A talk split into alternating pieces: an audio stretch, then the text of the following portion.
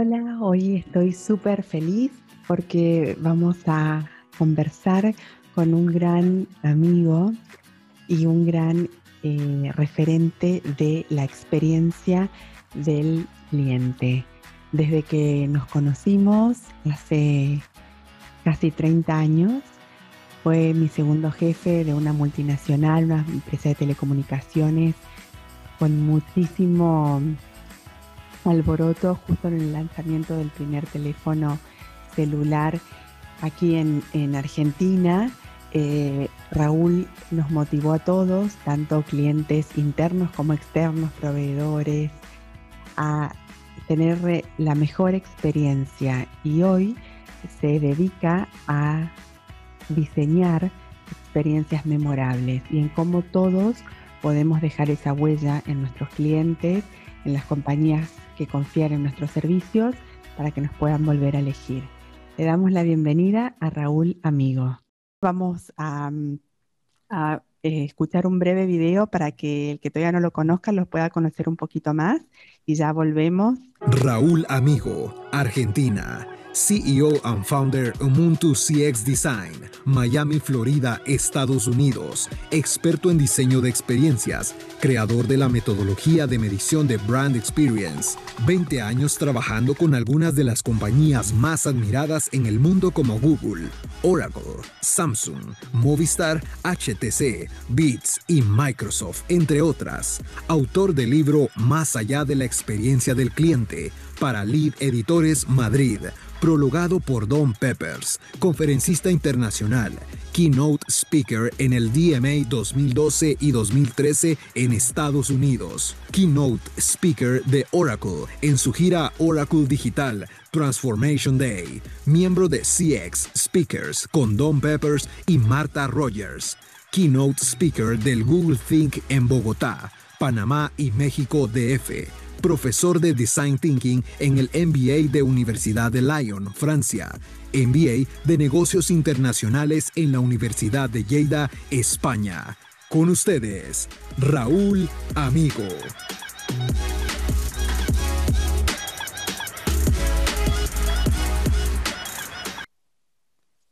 Me impresiona, me impresiona. bienvenido, Raúl, bienvenido, qué alegría. Gracias, Dolo. Qué placer. Qué alegría. Muchas gracias por brindarnos un poquito de, tu tiempo para poder conversar con nosotros. Un placer. agradezco mucho. La verdad que, no, al contrario, la verdad que este, siempre me alegro mucho de habernos vuelto a encontrar, eh, que la vida nos haya vuelto a, encontrar después de tanto tiempo. Y, la verdad que, bueno, me, me encanta verte este, con esta estatura profesional, ¿no? Y, Gracias. Gracias. Gracias, Raúl. Sí, qué alegría, como decíamos, que nosotros nos conocemos hace muchos años, cuando mm, vos eras eh, jefe eh, de toda el área de una también otra multinacional que no se menciona como tantas otras empresas que también has pasado en toda tu larga trayectoria. Eh, y como siempre tuviste muy clara esta idea de la importancia de la experiencia del cliente, la importancia de, ese contacto, ¿no? Que lo vivíamos nosotros, que trabajábamos eh, o reportábamos para vos, y también eh, los clientes externos, ¿no? Sí, Yo, creo que, uno no, puede em, teorizar sobre, sobre la experiencia de los clientes si nunca antes ha tenido la responsabilidad de responderle a estos clientes. Y yo de aquella época me acuerdo tantas historias que han sido, teorías fundacionales en, lo que pienso eh, y en lo que he creado luego como metodología de diseño de experiencia, eh, y, que no tienen una forma de, ser aprendida que no sea así, equivocándose. Eh, viviendo momentos históricos con los clientes. Eh, yo me acuerdo particularmente de aquella época, estamos hablando de, Motorola, eh, era una época como muy especial porque eh, las compañías celulares estaban empezando y, recuerdo que era el lanzamiento de una compañía celular, la compañía de Telefónica, Y, el primer día, el día que salían con es el primer día de la historia de esa compañía. Y ese día este, había que poner eh, los teléfonos en todos los puntos de venta de Argentina, con la extensión que tiene Argentina y esa, esa cosa loca. Me acuerdo, eh, eh, el día lunes era el día del lanzamiento y el día viernes nosotros le habíamos entregado todos los teléfonos al, depósito de, de, Telefónica y el lunes a la mañana nos llaman a una reunión urgente a las 7 de la mañana y ese día nos enteramos que, que, los teléfonos estaban cambiados de sus cajas y tienen un código de barra eh, afuera que corresponde al, al, ID del teléfono. Por lo tanto, esos miles de teléfonos que teníamos ahí no se podían distribuir porque no, no correspondía el teléfono con la caja.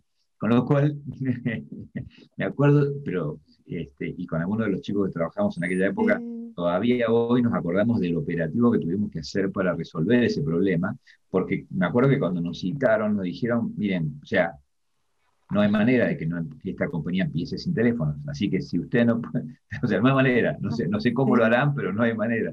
Y, este, hasta el día de hoy me acuerdo del, operativo que tuvimos que hacer, nos compramos una fotocopiadora, una cosa loca, y eso creo que marca un poco la, digamos, la cultura. Finalmente se resolvió y, y eso empezó y, y empezamos una relación este, muy buena con, con, esos clientes. Y yo creo que todo eso ha, ha, confluido en, en, lo que finalmente yo ideé como metodología, ¿no? Entonces, este, es lo que digo, ¿no? Que, que, de hecho lo digo en mis libros, que, que la experiencia es el mejor método de aprendizaje, ¿no? No lo digo yo, sino que lo dice la neurología, porque eh, la experiencia genera una, una, conexión neuronal mucho más tenaz que el aprendizaje cognitivo racional.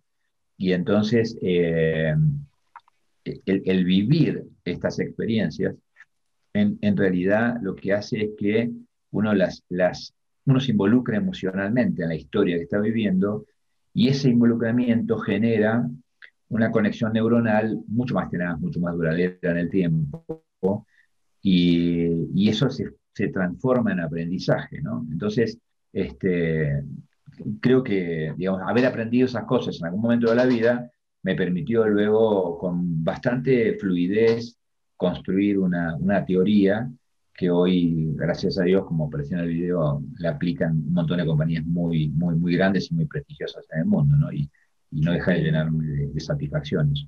Sí, un orgullo. Y aparte, primero tan jóvenes, ¿no? y tanta presión y, tanta demanda por todas partes y poder lo mismo y responder bien y que al final todo salga como era esperado y pareciera como que no, no pasó nada y sin embargo hubo un montón de procesos y un montón de trabajo detrás, ¿no? De todos tus colaboradores, de todas. Total, y hubo un montón de emociones fuertes, hubo miedos, hubo, pero esas, esas, esas eh, improntas te quedan guardadas en tu sistema, ¿no? Este, y ah, curiosamente, las emociones negativas generan una, una impronta mucho más fuerte que la positiva, porque nosotros los seres humanos estamos hechos para, para esperar cosas buenas, independientemente de que sea más o menos optimista. Nosotros nunca estamos seteados para, el, para la equivocación del otro, para el error del otro. Siempre esperamos que las cosas fluyan. Y, y entonces cuando no pasa eso, la emoción negativa te pone en estado de alerta, genera una serie de, shocks hormonales eh, que son muy intensos y eso, eso genera una huella en tu sistema de memoria que, es lo que hace que la próxima vez que te encuentres con esa marca tengas miedo, porque tuviste miedo en otra oportunidad y entonces hay como una memoria emotiva que trata de recordar y de revivir lo mismo que reviviste, pero simplemente para poder protegerte. Eh, es realmente una de las cosas más interesantes que tiene el mundo de, la de las experiencias es que te obliga, y acá yo trato de, hacer mucho hincapié en esto porque, uy, no hay problema, esto es en vivo, está, no hay un problema. Aún no está en este, Argentina, está en este momento en Colombia, pero bueno, estamos a través de Zoom, pues estamos todos con, con cuarentena y pandemia en el mundo.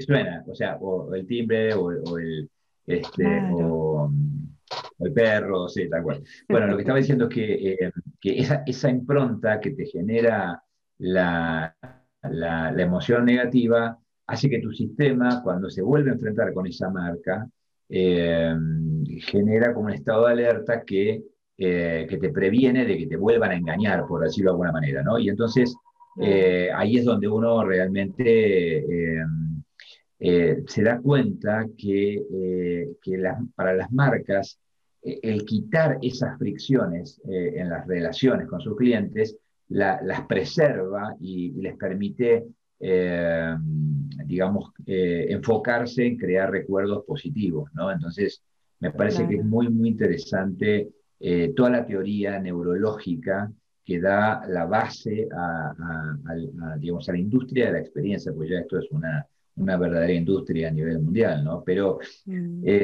pero está muy conectado con marketing porque claramente marketing es el arte de conectar a las marcas con las personas. Las marcas son asociaciones en la mente de las personas, es decir, la, marca vale lo que la persona percibe que vale.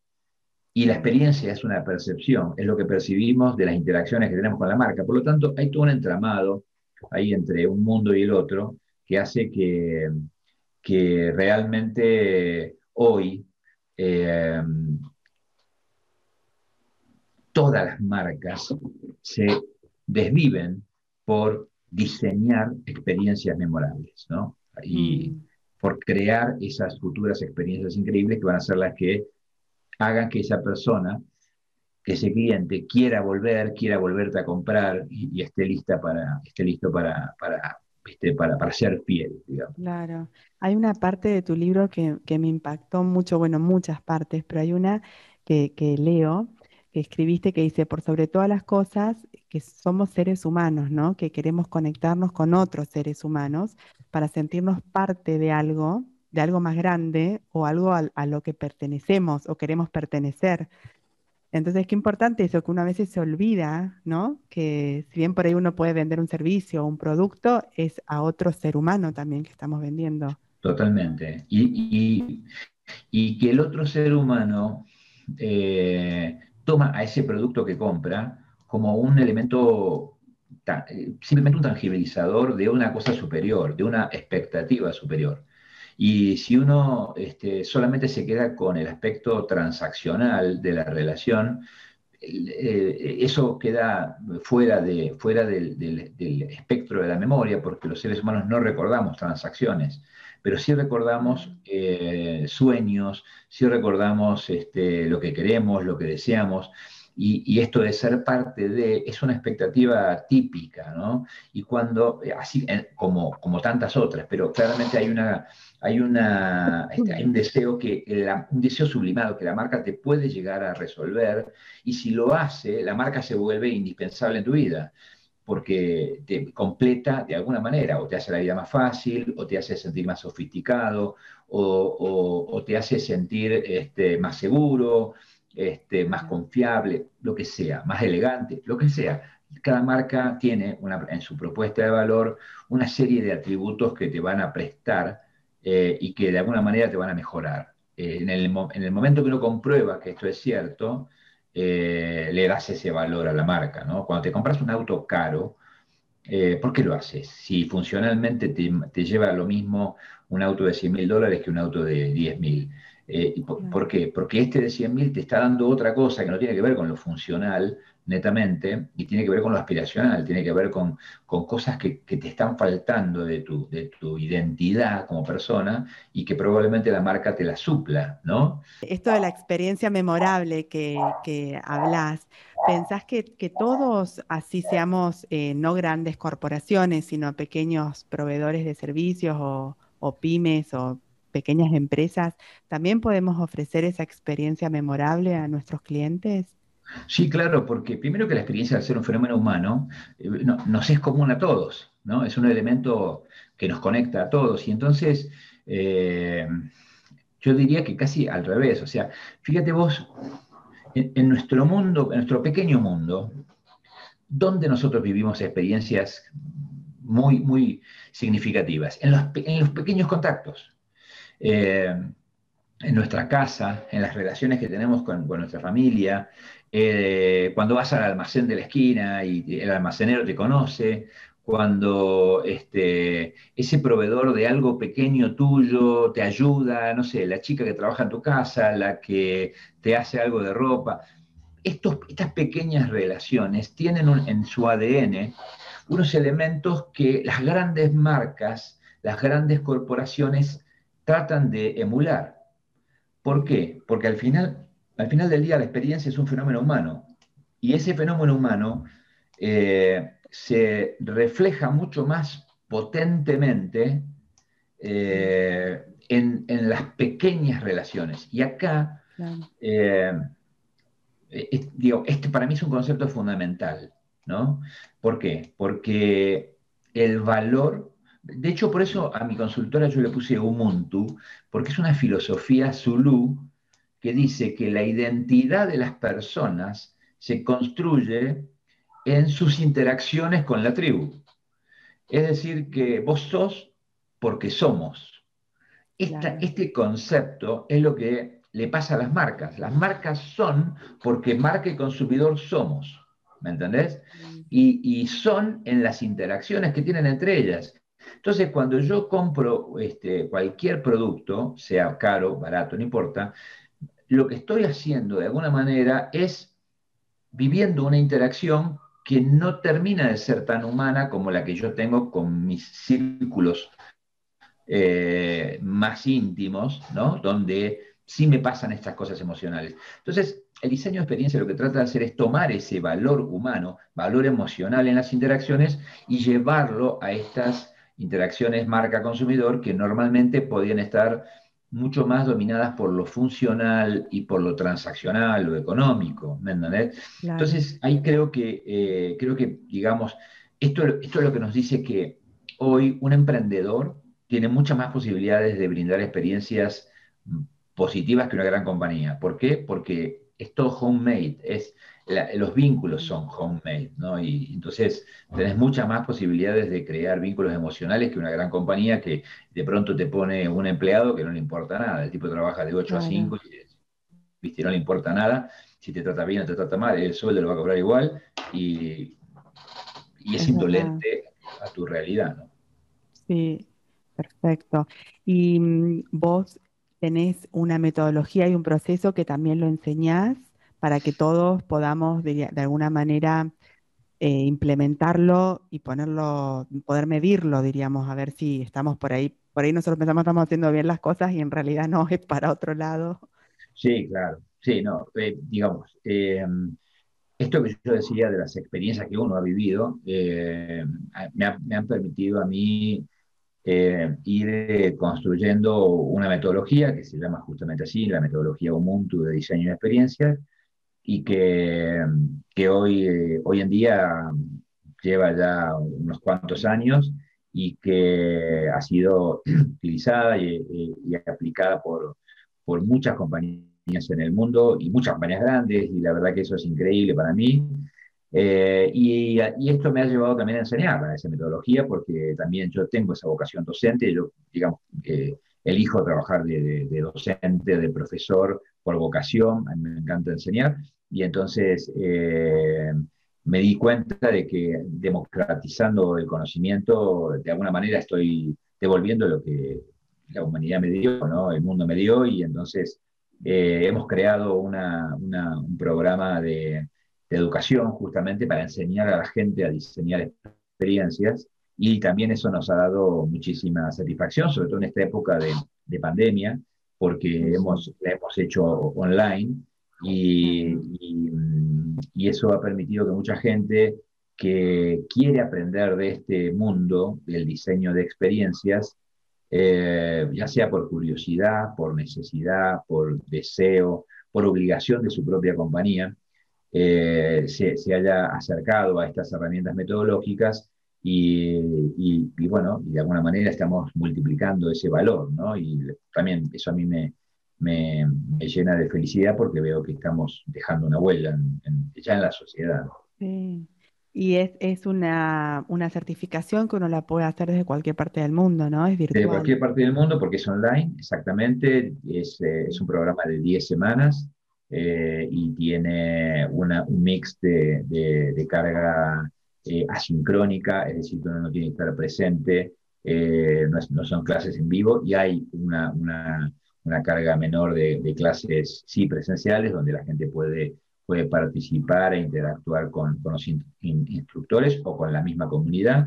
Se crean estos espacios de comunidad, de trabajos en equipo, este, se arman eh, foros de debate, se aprende mucho de los otros porque hay gente que con distintos niveles de experiencia, de distintos países, de distintas industrias, y la verdad es que se termina eh, aprendiendo mucho de todo, de la metodología, de la aplicación de la metodología, de la interacción con los pares. La verdad que hemos creado una comunidad porque que, se, prolonga más allá del programa en sí mismo, ¿no? porque la gente sigue en conexión, lo seguimos invitando a sesiones todos los miércoles, donde invitamos a, a personajes del CX a nivel mundial. A mí me gusta mucho eso porque yo traigo, yo tengo muchos amigos en esta industria en todo el mundo y, y entonces me gusta invitar por ahí a personajes de estos y, y, y ampliar el nivel, el, el, horizonte de conocimiento. ¿no? Así que Creo mucho en lo, colaborativo, ¿no? porque creo que uno, uno no tiene todas las respuestas y también una de las cosas que he aprendido eh, con estas metodologías que usamos es que, que, el conocimiento colaborativo es mucho más expansible que, eh, que el conocimiento individual. El conocimiento individual tiene un límite muy cercano. Cuando uno crea en grupo, cuando uno co-crea, eh, este conocimiento se expande de una manera geométrica. Y entonces este, uno termina realmente teniendo un poder transformador impresionante, impresionante, sin lugar a dudas. Qué bueno. Sí, eh, yo tuve también el, placer de poder participar el año pasado en, en el IW LATAM, el, el Summit, que fue también virtual, por el tema de la pandemia, que también eso permitió quizás a muchos poder ser parte y poder aprender y escuchar a grandes referentes mundiales. Sí, sí, sí, exactamente. O sea, es que el, el World Marketing Summit se convirtió el año pasado en una bocanada de aire fresco en, el medio de un año tan pesado como fue el 2020. Eh, y el objetivo organizado por, creado por Philip Kotler y Kotler eh, con un agudo sentido de la contribución decidió democratizar el conocimiento y traer a, sus 80 discípulos, entre los que me honra estar, eh, para que podamos todos nosotros desinteresadamente cubrir esa necesidad que la gente tiene de, aprender, de tener nuevas esperanzas, de, tener nuevas herramientas. Y durante 48 horas eh, trabajamos en, de manera continua trayendo esta, esta suerte de, iluminación o de mensaje esperanzador para, para, para entender que, el cambio de alguna manera depende de nosotros en este momento tan complicado, depende de nosotros y depende de nuestro deseo, de nuestra formación y que la formación también se puede adquirir y, un poco contribuimos a esa sensación, ¿no? que hay, hay horizontes que nosotros podemos y deberíamos eh, correr para aumentar nuestras zonas de, de, conocimiento ¿no? y de esa forma también multiplicar el poder transformador que tenemos. Exacto. También que mm, se necesita también mucha mm, confianza y poder delegar, ¿no? Porque a veces a nosotros, hablo por mí, cuesta un poco delegar y compartir este conocimiento, ¿no? No es que sea tan fácil. Pero... Sí, sí, es verdad. Incluso porque creo que hemos sido educados en una, con un paradigma diferente, donde la educación era como un bien que había que acopiar, donde eh, tu, tu, probabilidad de éxito en la vida profesional aumentaba en la medida que tu eh, acopio de conocimiento superaba al de tus pares, ¿no? Eh, hoy no, hoy estamos en una economía colaborativa eh, donde uno hace un montón de actividades sin una expectativa económica, pero sí con una expectativa de, contribuir y de inspirarse y de, mejorar desde esos esquemas de, colaboración. Y, y, bueno, estamos, eh, esto se sostiene claramente sobre un tremendo cambio social que fue inducido por la tecnología, que nos permite hoy este, eh, mirando, digamos, el peso que esto tiene en la sociedad este, mundial, uno se da cuenta de que casi ya el 55% de la población mundial todos los días se conecta a una red social desde un teléfono móvil. Esto implica todo el mundo conocido. Es un hábito que ya se incorporó, es una tecnología muy simple, muy fácil de, usar. Este, todo, todo se prende y funciona, no hay que ser, no hay que ser un, este, un ingeniero en sistemas para nada todo es intuitivo, este, cualquier cosa es posible desde el punto de vista de la tecnología, y eso obviamente ha hecho que nuestra vida ha sido muy fácil, ¿no? Para, como vos decías antes, yo tengo muchos años trabajando en, el negocio tecnológico y eso eh, me permite mirar las diferencias entre aquella época y esta. no había nada. No, no, teníamos celulares. Aquello era, una cosa, eh, desde todo punto de vista, jurásico, ¿no? O sea, este, desde lo que nosotros considerábamos súper avanzado a, lo que es hoy, ¿no? Este, uno a veces no se da cuenta de, todo el agua que ha corrido, ¿no? Porque uno, la mente de uno te engaña y, hace, traslada al que sos hoy a, ese que eras en el pasado. Y, a ese ser que vos eras en el pasado, tu recuerdo lo va, lo va a vestir como estás vestido hoy, eh, le va a poner el círculo de, amigos que tenés hoy, va a poner el teléfono celular que tenés hoy, la computadora que tenés hoy, eh, como si realmente hubiera un continuo entre aquel del pasado y hoy. No, nada que ver. Cuando vos mirás la precariedad de aquella cosa, si bien parecía una cosa de, de avanzada, claramente la tecnología hoy este, ha permitido esta nueva forma de socialización, ¿no? Entonces, la nueva socialización también hace que eh, nosotros adquiramos conocimiento mucho más fácilmente. Esto influye en el mundo de las experiencias, porque nosotros hoy somos conscientes de mejores estándares de servicio, eh, incluso antes de ser consumidores de esas marcas. Mm. nosotros sabemos y, tenemos una, visión de lo que debería ser un ideal, aún antes de haberlo experimentado eh, en, nuestra propia piel. ¿me Entonces, eh, por eso también creo que esto es tan, el mundo de la experiencia se ha vuelto tan, tan importante y tan relevante porque, porque la tecnología nos lo ha facilitado, ¿no? El acceso a la información es irrestricto, eh, no hay duda que no te puedas contestar desde tu teléfono en una décima de segundo. Eh, la verdad que este, creo, que creo que esto está, está convergiendo para que nos, nos, nos sobre más el tiempo, para que podamos aplicar ese tiempo a, cosas que nos gustan en la vida. Y creo que también el, este tema de la pandemia ha venido para ayudarnos a también aprender cosas nuevas ¿no? y, a, darnos cuenta de, por ejemplo, el, el, verdadero significado de la palabra cambio, ¿no? que, es, como...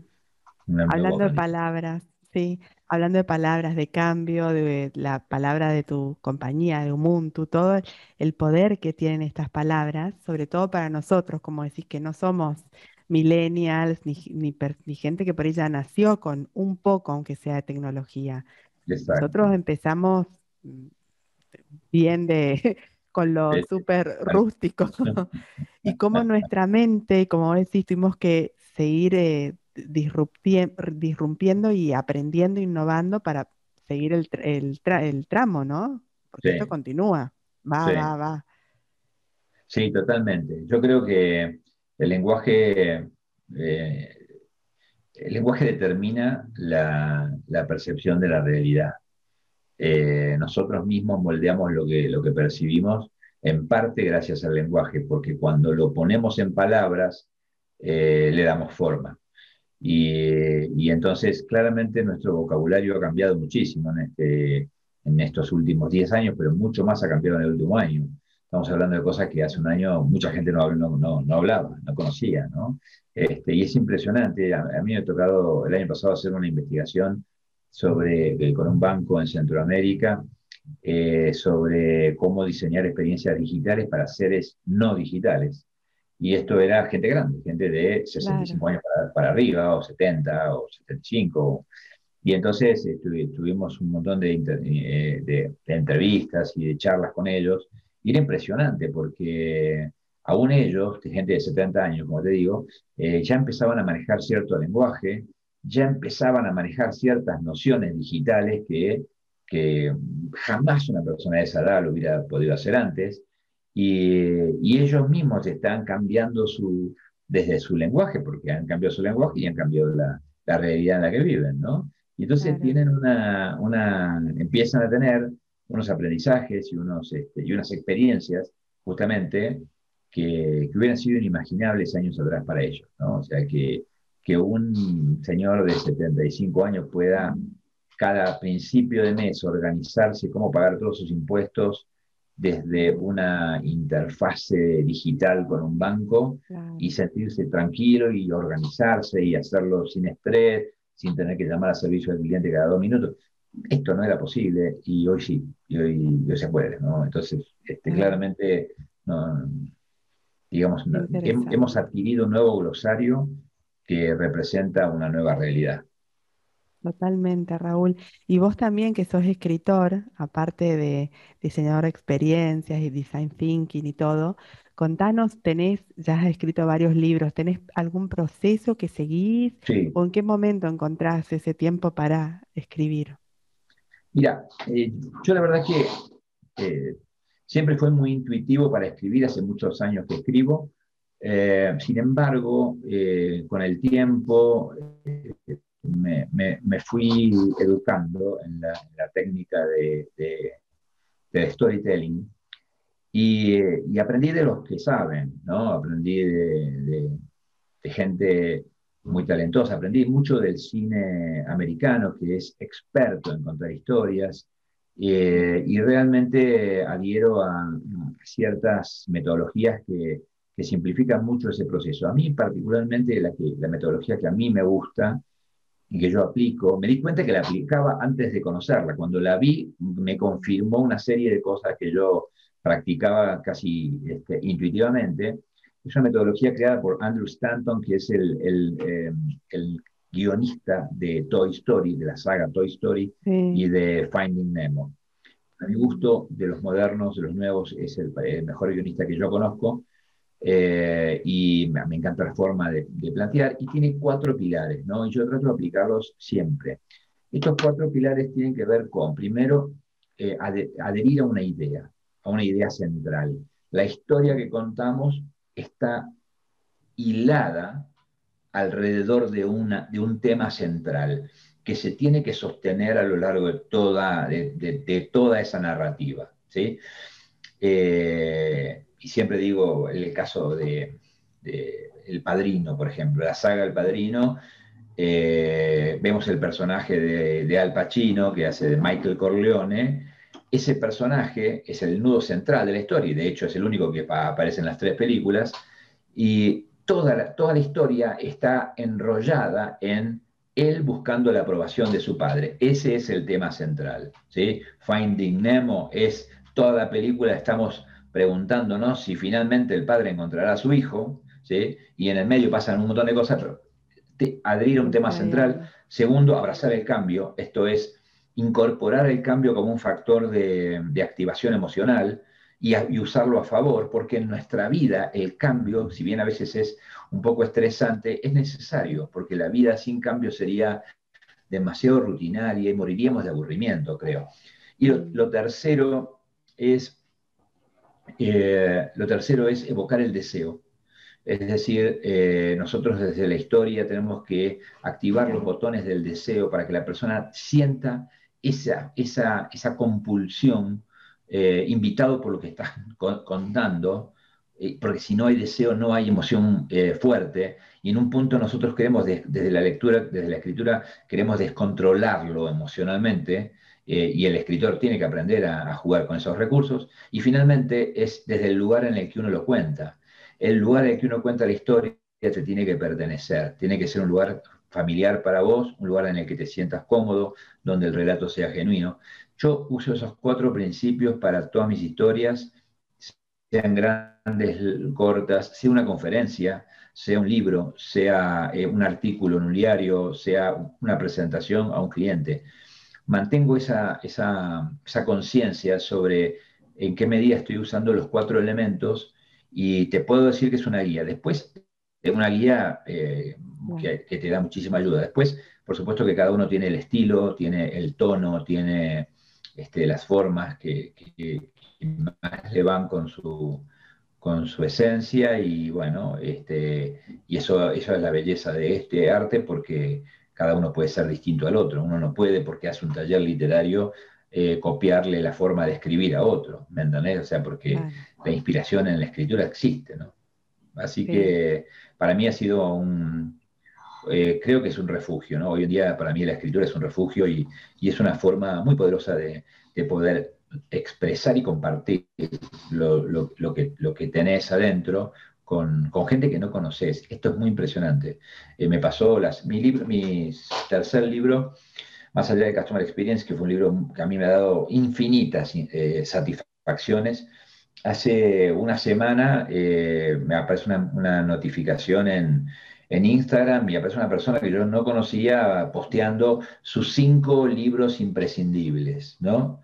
Y uno de los cinco era este, ¿no? Y aparece la tapa y aparece, me arroba, entonces con lo cual yo me entero de, que se está refiriendo a mí, y, me entero de esto, y, para mí fue muy fuerte, porque yo no conocía a esta persona, y, ella hace una especie de mini reseña de por qué es uno de los cinco libros imprescindibles, y yo me quedé eh, muy, muy conmocionado, porque fue la tangibilización, fue la comprobación de que de alguna manera algo que vos eh, escribiste eh, le significó algo a alguien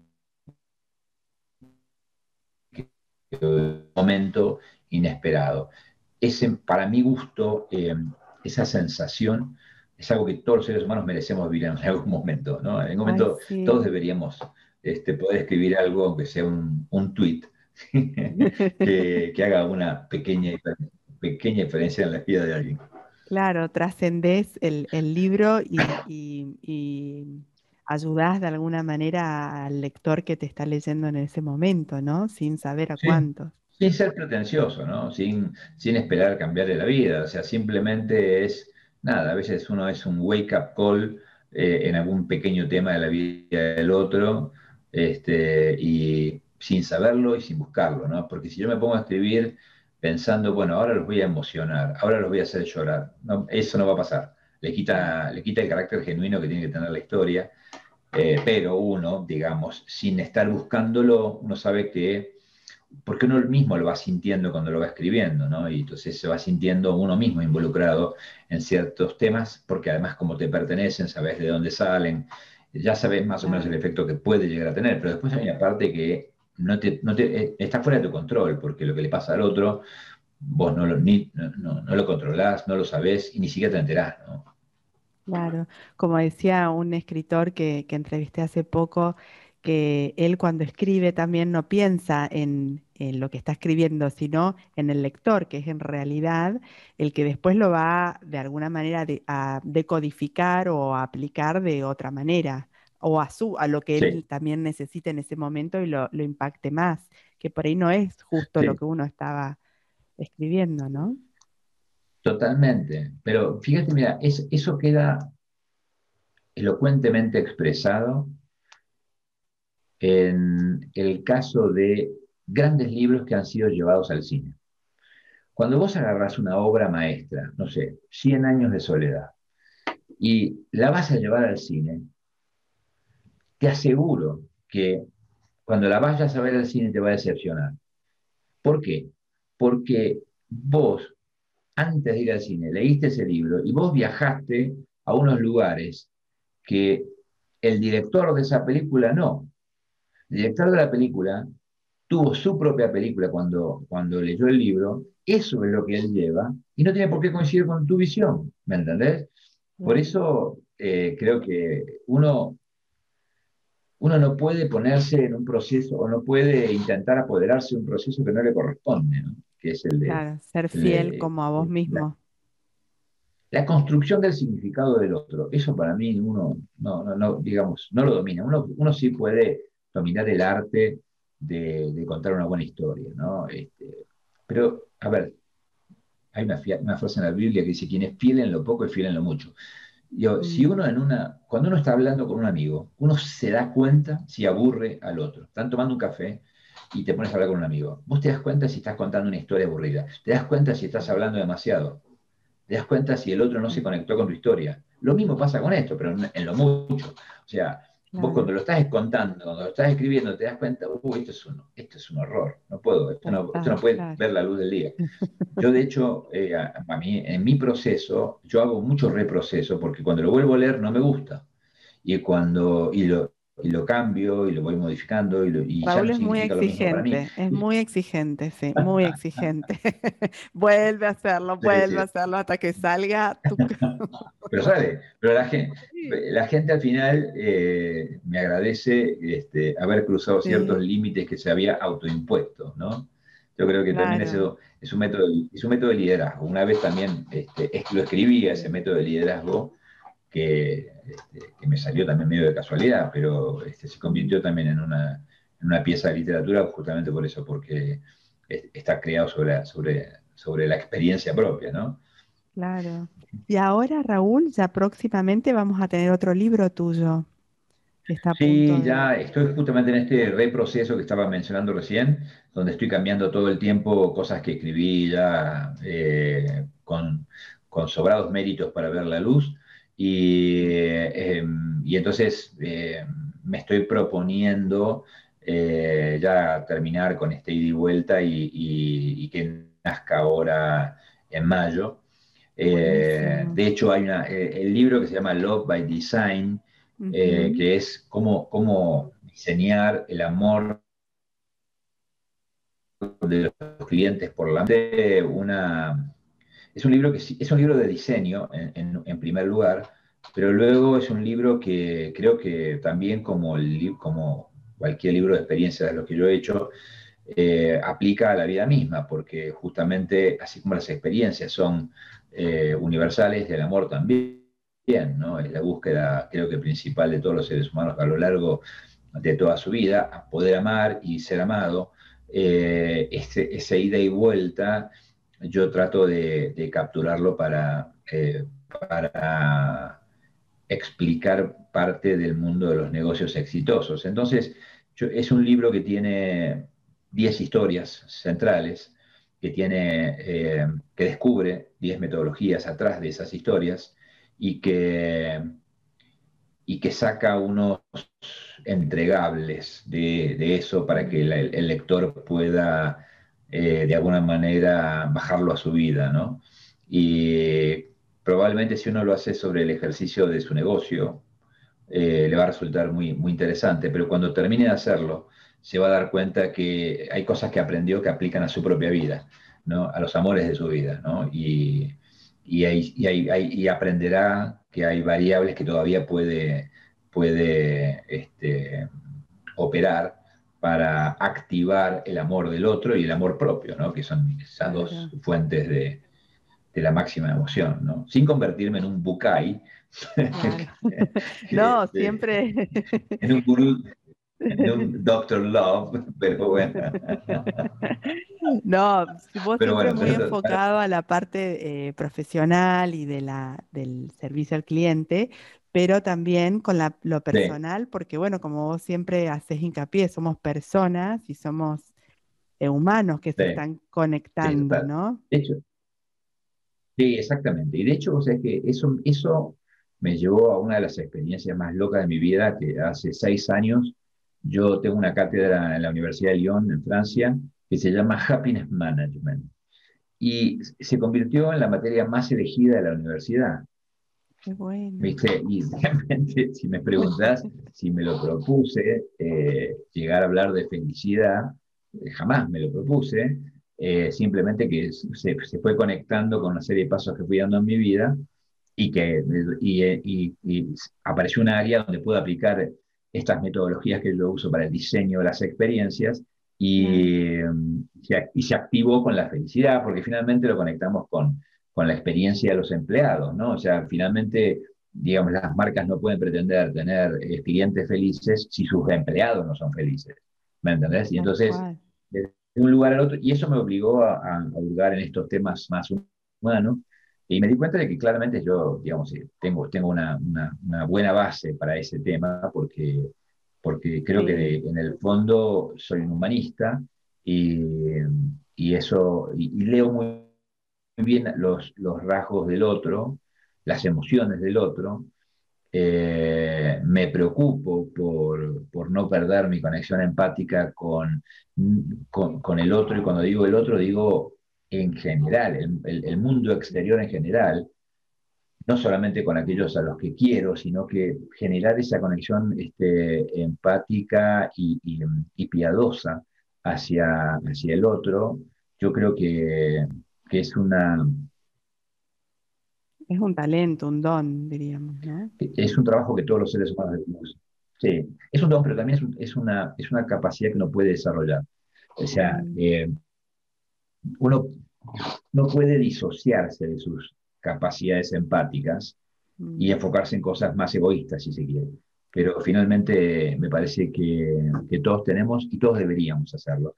En la medida en que este mundo se va volviendo más problemático, también se vuelve más humano del otro lado porque descubrimos que tenemos que volver a las bases. Cuanto más digital se volvió, más conectado entre personas se volvió también. ¿Me entendés lo que digo? O sea, eso que parecía que iba a romper con las relaciones personales, en el 2020 nos salvó, porque claramente no podías salir de tu casa en muchos de los casos, no podías ver a nadie, no podías abrazar a nadie, y la pasamos, la, sobrepasamos y estuvimos mm. conectados con el mundo a través de nuestras conexiones sociales digitales y, bueno, y entonces eso, nos hizo ver eh, con mucha más profundidad la necesidad de esas, esas características emocionales que tenemos todos.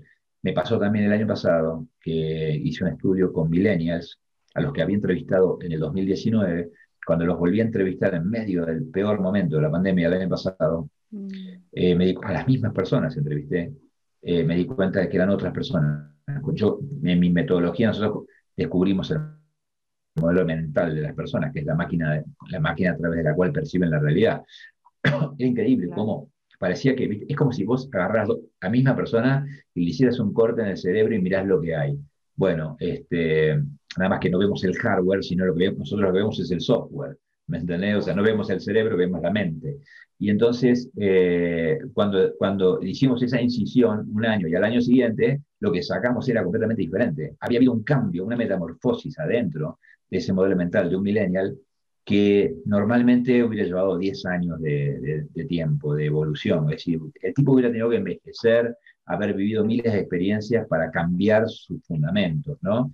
Entonces, el tipo, el primer año era un tipo muy egoísta, muy, muy egocéntrico, su experiencia era compleja, tenía este, muchos, muchos aspectos que eran eh, casi te diría superfluos eh, y alimentaban una especie de egocentrismo, es decir, un mundo centrado alrededor de, su, la construcción de su ego. Y por el otro lado, cuando lo volvimos a entrevistar un año después, era un tipo mucho más humilde, mucho más golpeado, mucho más sensible, mucho más consciente de elementos centrales de su vida como la familia, el lugar en el que viven, eh, la contribución, eh, ¿me entendés? Antes era la, oficina más lujosa y ahora era mi lugar. Ya no era ni una oficina, ni un trabajo, es mi lugar. Y mi lugar puede ser un, no es una entelequia, es un lugar emocional, ¿me entendés? No es ni siquiera una oficina, ni, mi cama, ni, mi lugar es otra cosa. Te vas a acordar la promesa de Starbucks. Starbucks no es ni tu casa ni tu trabajo, es Starbucks. Bueno, ahora mi lugar parece que ha adquirido una, una dimensión completamente desconocida. ¿no? Y, creo que eso significa que, estamos, eh, a pesar de que no, nos estamos volviendo cada vez más digitales, nos estamos volviendo eh, más, en, más en contacto con, nuestra humanidad. ¿no? Con la humanidad, estábamos medio alejados. Estábamos medio alejados, estábamos medio alejados y creo que esto eh, nos pone en contacto con nuestra humanidad y de alguna manera abre una luz de esperanza, ¿no? porque creo que seguimos teniendo condiciones como para, para mejorar este mundo. ¿no? Sí. Raúl, y para, mm, para ir terminando, me encantaría saber si tenés, así como todas tus ideas y todos tus proyectos y todos los trabajos que estás eh, llevando a cabo, alguna palabra que pensás, así como para el 2020 pensamos que iba a ser solo ese año la cuarentena y la pandemia y terminaba. Seguimos este año 2021 un poco difícil, con más esperanzas pero qué palabra o qué frase por ahí, si tenés alguna que tomás como, como lema o mm, para seguir adelante este año, que nos recomendás, que nos dejás?